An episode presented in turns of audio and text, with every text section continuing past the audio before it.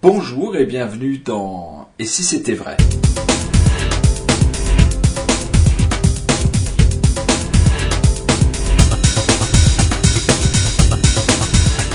Et si c'était vrai? Une discussion avec Dominique Duvivier qu'on est content de retrouver. Dominique, bonjour. Bonjour. Dominique, si je vous dis Ricky Jay, si je vous dis Eddie Tettelbaum, Gauchman, si je vous dis Jean Gabin, qu'est-ce que ça vous, vous évoque? Bah, pour la plupart des noms que tu viens de, de citer, euh, ça m'évoque la comédie, ça m'évoque le jeu, donc la mise en scène, euh, les situations, euh, les caractères de, de, de personnages, quoi.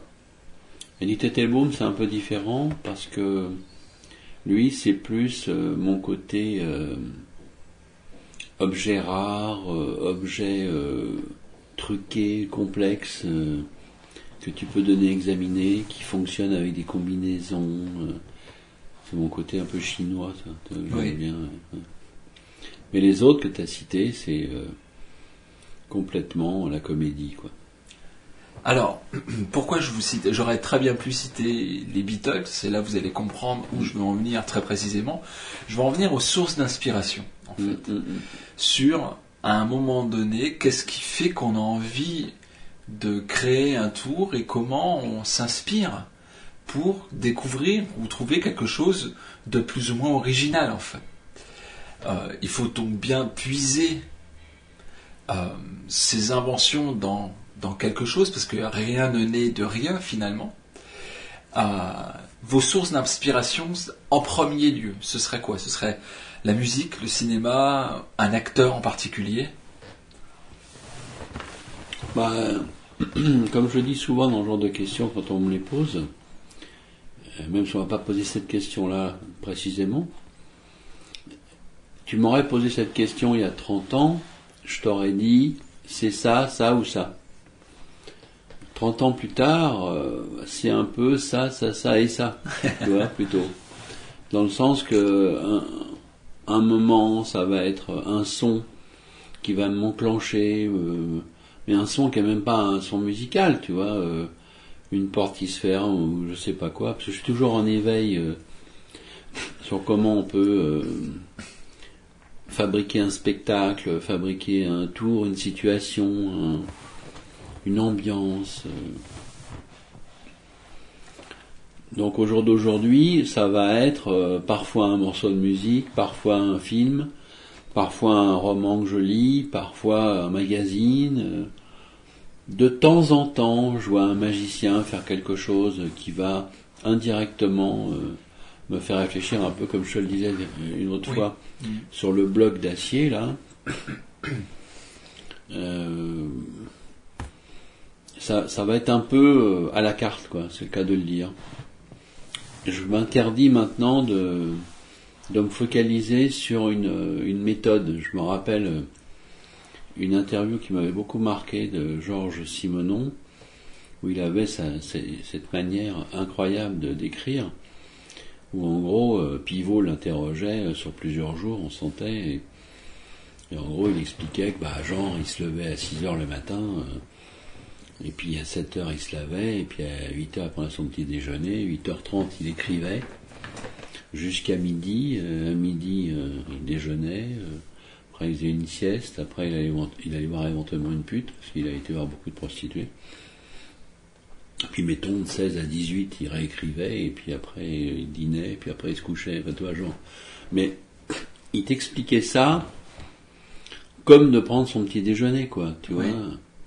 Donc il te parlait jamais de création, alors qu'en même temps, euh, c'est évident qu'il créait.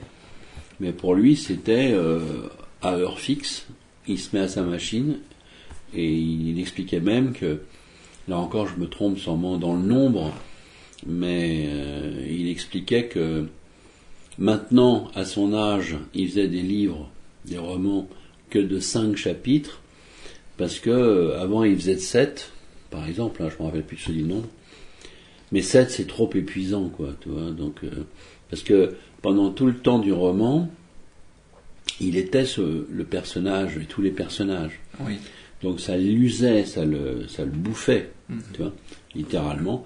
Et il s'était rendu compte qu'à partir d'un certain âge, c'était moins fatigant d'écrire des romans de 5 chapitres plutôt que de 7, parce que alors la 7, ça le...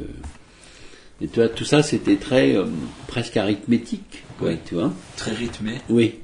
Et, euh, et je dirais presque, à mon petit niveau microscopique, bah, c'est un peu ce qui se passe pour moi maintenant. C'est-à-dire que c'est pas du tout arithmétique, parce que je viens de te dire, de moi, ça n'a rien à voir.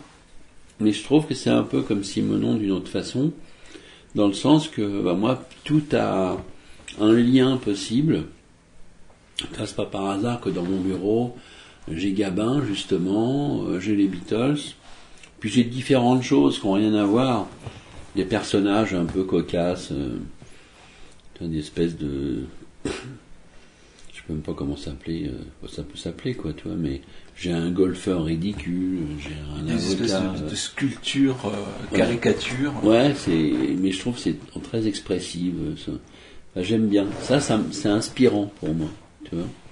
C'est très cartoon. Hein, euh, Ouais, ça. ouais, ouais, mais j'aime bien. euh, c'est décalé, c'est. euh, En gros, maintenant, je, je m'attelle plus à, à me laisser aller euh, au moment pour réfléchir et inventer que, pendant de longues années, j'avais sur ma table X objets, euh, des listes, et je m'imposais de travailler sur tel thème, tel axe, tel effet, euh, tel, cherchais même des mouvements, tu vois, je, m'imposais euh, un ou deux ou trois mouvements par semaine ou par mois nouveaux pour essayer de compter X cartes pour montrer d'une certaine façon tel objet. euh, je, me forgeais, euh, je me forçais à, travailler un peu différentes obédiences, si on peut dire. euh, alors que maintenant, bah, c'est euh, un peu free, quoi. D'accord.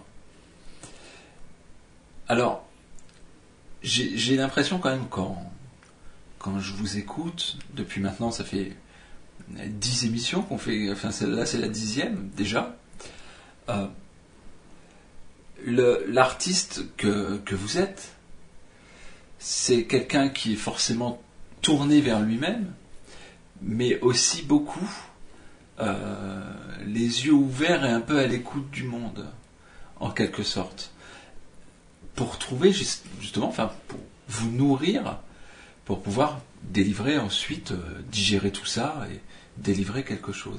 Est-ce que vous pensez qu'un artiste, c'est quelqu'un qui est en même temps un peu, un peu autiste, on va dire, tourné vers lui, mais aussi beaucoup euh, observateur? Ouais, ouais, je crois que les, enfin, du moins ceux que j'admire, des gens comme Modigliani, Dali euh, et, d'autres, sont des, sont des gens qui ont souffert, tu vois. Donc moi, j'ai pas souffert euh, du tout, mais euh, j'ai été incompris, euh, mal aimé par beaucoup de, de, de, gens de ma, ma confrérie, quoi, du monde magique. Et je pense que ça a été, d'ailleurs je l'ai écrit euh, un jour dans, un, dans une revue magique, que je remerciais mes ennemis. On peut croire que c'est des magots, mais c'est pas c'est pas le cas. hein. C'est que mes ennemis se rendent pas compte à quel point ils m'ont apporté euh, de la niaque et euh, de l'envie et, et la production que, que j'ai euh, fabriquée, quoi. Je pense que si j'avais été euh, aimé, euh, respecté, sans aucune polémique, euh, ou presque, sur mon compte, pour ma part, je pense que ça m'aurait pas permis d'aller bien loin. Ça vous a motivé C'est plus que ça, c'est ça m'a euh, ça m'a fait grandir, Oui. ça m'a fait réfléchir, ça m'a fait euh, inventer. Par exemple, une des personnes dont j'ai parlé tout à l'heure sans dire le nom, enfin une autre fois dans une autre émission, euh, qui disait qu'on peut rien inventer en magie, ce que je trouve aberrant même encore aujourd'hui, tout bien en y réfléchissant, cette personne ne se rend pas compte à quel point elle a été le premier moteur de ma recherche et de ma création. Oui. Parce que quand euh, j'ai entendu ça, euh, je suis rentré chez moi et ça a été mon idée première. Eh ben, je vais lui montrer euh, si on peut pas inventer d'autres choses. Alors, je sais même pas s'il est au courant, lui, que j'ai inventé des choses euh, vraiment nouvelles. Je dirais, je m'en fous. C'est ça qui est intéressant dans, dans, ce genre de ce choses que je te dis là. C'est que j'ai eu beaucoup d'ennemis, des ennemis farouches, mais tous ces ennemis m'ont permis, un peu comme celui qui disait là, c'est pas un ennemi. Hein, celle-là, cette personne qui me dit euh, on peut pas inventer, euh, tout a déjà été créé, bah, ça m'a juste donné envie d'écrire euh, une dizaine de bouquins, euh, X revues euh, et euh, des, des vidéos à n'en plus finir. Oui. Je pense que si il m'avait pas dit ça, bien sûr que j'aurais sûrement réfléchi parce que c'était mon truc, mais je pense que ça aurait été moins net, Oui. tu vois? Donc je pense, je sais pas si ça répond bien à ta question, que un artiste en général, euh, pour qu'il soit entre guillemets euh, plus ou moins intéressant, plus ou moins bon, plus ou moins génial, j'en reviens à des gens comme Modigliani, euh, Dali et, plein d'autres, quand tu as souffert et que tu vas exprimer ta souffrance à travers un art que tu as choisi, parce que comme je l'ai déjà dit, euh, moi j'ai choisi la magie, mais j'aurais pu choisir la musique ou la peinture ou la sculpture. Euh, je sens que j'avais des choses à dire. Il s'est trouvé que l'outil que j'ai choisi c'était la magie, mais ça aurait pu être un autre outil. Parce que c'est qu'un outil d'expression. C'est pour ça que j'aime pas la technique pour la technique en magie. Il y en a, ils sont contents d'exprimer la technique pour la technique, mais moi j'avais besoin de, de faire quelque chose de ça. Et donc comme j'ai eu une enfance tout à fait heureuse, bah j'ai eu euh, ces antagonismes avec euh, des gens, et je pense que c'est ça qui m'a permis d'aller loin. Alors aujourd'hui, si on revient sur euh, les sources d'inspiration, encore aujourd'hui, si vous regardez un film, si vous écoutez une musique nouvelle ou en tout cas que vous ne connaissiez pas, ça peut déclencher des choses chez vous. Vous avez des choses à dire. Vous le disiez, je sentais que j'avais des choses à dire. Mais il faut aussi, à un moment donné, concrétiser, savoir comment on va dire ces fameuses choses, les faire sortir. Un film, encore aujourd'hui, une musique, ça peut déclencher ça. Ah oui, oui. Ça- Et il faut pour vous, c'est vital ou? Bah tu vois, euh, certainement ça doit l'être, mais je m'en rends plus compte. oui, Avant, j'étais à la recherche, euh, parce que j'étais très boulimique. C'est pour ça que j'ai inventé tant de tours, c'est que j'avais peur de manquer. Mais vraiment, c'est, je crois que c'est une peur viscérale qui est née euh, quand j'étais dans le ventre de ma maman, tu vois. Parce que je suis né en 50, c'est-à-dire juste après-guerre. ouais, Euh, ça veut dire que ma mère a, a vécu les privations. euh, il y a eu les tickets, euh, tu vois, pour, euh, de rationnement. Moi, j'ai pas connu les tickets de rationnement. Quand je suis né, euh, il y avait plus de tickets. Ça faisait pas longtemps. ouais, Mais j'ai dû avoir toujours cette euh, cette notion du manque. Tu vois, par exemple, dans les années 60, 65, 70, il y a eu euh, à un moment donné la guerre froide entre euh, les Russes et les Américains. Moi, je fais partie des gens avec mes parents où on a acheté du sucre, on a acheté de l'huile, on a acheté des trucs. Il y a eu une autre crise dans les années 70-75, euh, juste après 68. Euh, bah, je faisais partie des gens qui achetaient des boîtes de conserve, des machins, tu vois. Il a vraiment toujours été euh, comme ça. Et au niveau création, c'est un peu la même chose. Euh, chaque mois, je m'imposais d'inventer un certain nombre de trucs parce que j'avais peur que le mois d'après, peut-être, je serais plus capable. ouais, Je serais en, en panne d'inspiration. Une autre façon de, l'angoisse de la feuille blanche, si tu veux. Sauf que là, c'était pas avec du papier, mais c'était avec des idées, avec des tours, avec des choses.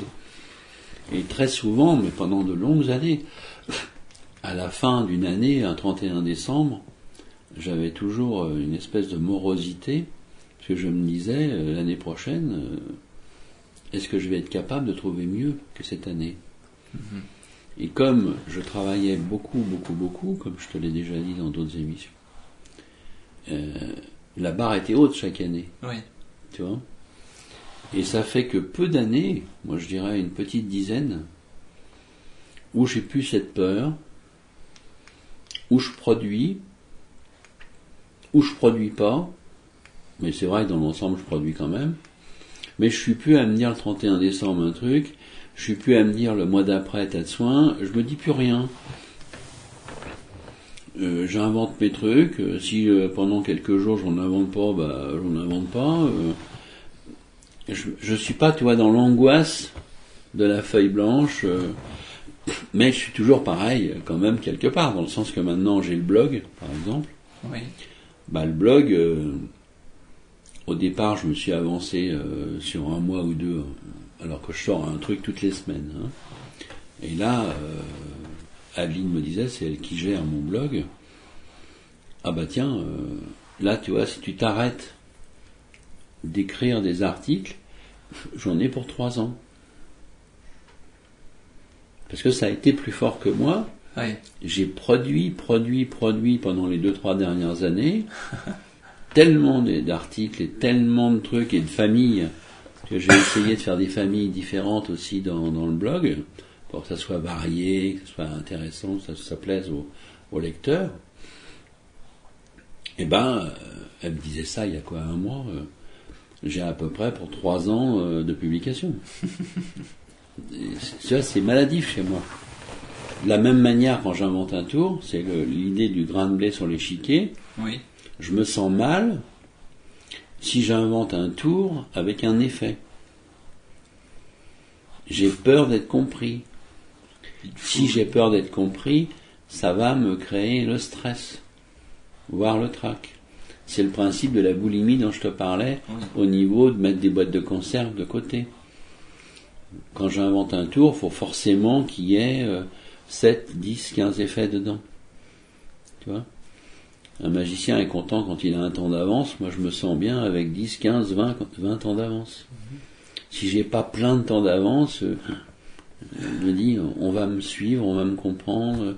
Du coup, euh, je vais téléphoner. euh, Du coup, euh, tu vois Du coup, je vais pas être bon. Du coup, je vais pas être bon. Et euh, cette histoire de boulimie, c'est marrant parce que vous dites que vous êtes dans une espèce de plénitude en fait aujourd'hui où vous avez moins d'inquiétude par rapport aux années précédentes. Néanmoins, aujourd'hui toujours, vous avez même des temps d'avance sur les spectacles que vous produisez. Oui.